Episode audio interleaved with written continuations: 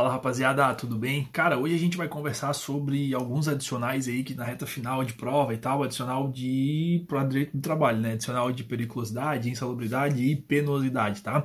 É, Existem algumas curiosidades bacanas, apesar de ah, a gente já sabe, já sabe, já sabe, mas sempre é bom relembrar algumas coisas e algumas técnicas para você não esquecer o que, que é uma coisa e o que, que é outra, tá? Primeiro a gente vai começar falando sobre o adicional de insalubridade, joia? O adicional, o adicional de insalubridade, ele está previsto lá no artigo 7 inciso 23 da Constituição, né, e também no artigo 189 da CLT. O adicional de insalubridade, você já sabe, é aquele adicional que é pago para o trabalhador que trabalha, que labora é, em atividades que o expõem a agentes físicos, químicos, né, ou nocivos aí à sua, à sua saúde. Então, barulho excessivo, trabalha no hospital, fica exposto a doenças, trabalha em algum lugar é, que ele fica ali exposto a amianto, a carbono, né, os, os agentes químicos, então ele faz jus a esse adicional de insalubridade. O adicional de insalubridade, a gente sabe, ele é classificado em três graus, né? Então, grau mínimo, médio e máximo. Para você não esquecer isso, lembra que é sempre um dobro do outro. Então, 10%, 20%, 40%, por, por cento, beleza? É, vale lembrar que o trabalho em condições insalubres, é, ele está previsto lá, a gente já falou no artigo 189, mas também tem o, a súmula 289 do, do TST, né? Que fala que o simples fornecimento de EPI é, para esse trabalhador não exime o empregado de pagar o adicional de insalubridade. Por quê? Porque tem que fiscalizar o uso dessa, desse equipamento e o equipamento ele tem que realmente é, diminuir efetivamente ou anular mesmo esse agente insalubre para esse trabalhador. Além disso, tem a súmula 47, é isso aí, 47 do TST, que vai dizer que mesmo que o trabalho prestado a, a, a, em condições intermitentes, né, a, a, exposição intermitente desse trabalhador aos agentes insalubres, esse trabalhador ele faz jus sim ao, ao, ao adicional de periculosidade. Ah, e o adicional, perdão, pessoal, de insalubridade. E o adicional de insalubridade, ele é calculado sobre o salário mínimo desse, desse trabalhador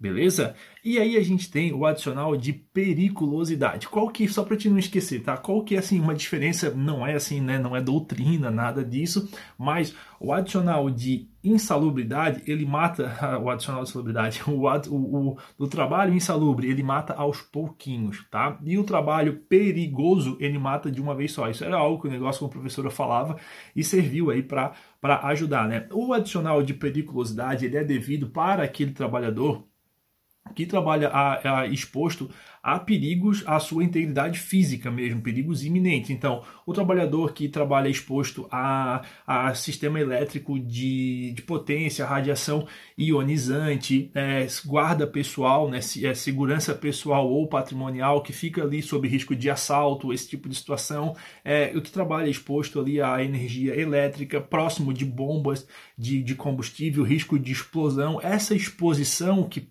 pode matar essa pessoa, né? Ela vai sim é, ser aí é, fazer jus ao, ao, ao, à periculosidade tá bom? Então fica esperto quanto a isso. A periculosidade, ela está prevista lá no artigo 193 da CLT e ela é calculada sobre o salário mesmo desse, desse empregado, não sobre o mínimo, mas sobre o salário do empregado, tá? E obviamente tanto um quanto o outro, é, ele compõe a base de cálculo para as verbas trabalhistas. Então, é, os reflexos lá da da, da, do, do FGTS, das férias, do 13 terceiro são calculados sim com base nesses adicionais também. Importante você ter em mente né, que se o empregador ele paga esse adicional de periculosidade espontaneamente, numa eventual ação trabalhista é dispensada a perícia. Por quê? Porque é como se fosse uma verba incontroversa. Ele já admitiu que tinha que pagar a periculosidade e paga habitualmente essa periculosidade, ela integra o salário, beleza? Tem umas súmulas que é muito legal você ter em mente aí para poder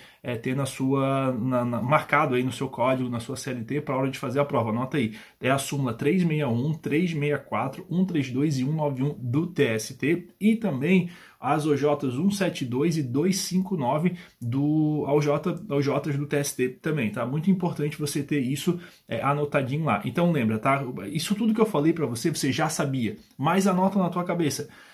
Periculosidade mata na hora. A insalubridade mata aos pouquinhos, tá? Ah, meu Deus, que grande doutrina. Não, não tem grande doutrina aqui, mas ajuda muito você saber se aquela atividade ela é insalubre ou perigosa, porque vai cair na tua prova uma questão parecida com isso. Ah, o João trabalhava sob exposição a agentes químicos nocivos e por isso fazia jus ao percentual, ao adicional de periculosidade. Não, tá errado, né? Morria aos pouquinhos, então é insalubridade tá bom? É, legal, né? Ajuda um pouquinho. E aí, por fim, tem um adicional de penosidade. A gente sempre aprendeu lá na faculdade que o adicional de penosidade ele não existe, não foi regulamentado, aquela coisa toda, né? Ele está lá na, no, na Constituição Federal, artigo 7 inciso 32, 23, desculpa, 23, né? Só que você sabia que existe sim é, um tipo de pessoa que recebe, pode receber esse adicional de penosidade. Isso está previsto lá na, na Lei 8.212, né? Lá no seu artigo 71, quem é esse abençoado que recebe essa, essa lei? É o servidor público, esse adicional de penosidade é o servidor público que trabalha é, em zona de fronteira ou em condições que o modo de vida fazem é, jus a esse, a esse adicional de penosidade. Tipo, o cara trabalha num lugar é, remoto mesmo, né? Assim, é, não há, não existe uma regulamentação, porque o artigo 71 diz que esse adicional de penosidade vai ser pago na forma da lei ou do regulamento. Mas existe um regulamento, na verdade, que é da, do PGR, do Ministério Público da União, é o regulamento 633, e lá diz também que esse servidor público ele faz jus ao adicional de penosidade e ele não traz o conceito da penosidade, mas ele traz o ele traz os requisitos, que é justamente esse. Eu vou trazer para você exatamente o que, o que traz lá. Ó, é, os requisitos de enquadramento, que é morar em zona ou trabalhar em zona fronteiriça e condições de vida que justifiquem o pagamento da, do adicional de penosidade. Para a tua prova, dificilmente eles vão cobrar isso, tá? Eles vão dizer assim: ah, a Maria trabalhava numa indústria em condições penosas, por isso faz jus ao adicional de penosidade. Você vai dizer que não é devido pela empresa pelo princípio da legalidade, porque não há lei que diga que o empregador tem que pagar o adicional de penosidade lá para a Maria que trabalha na indústria, beleza? Por hoje era isso, pessoal. grande abraço e espero que você se dê bem na prova e vamos conversando aí para frente, tá bom? Valeu, tchau, tchau.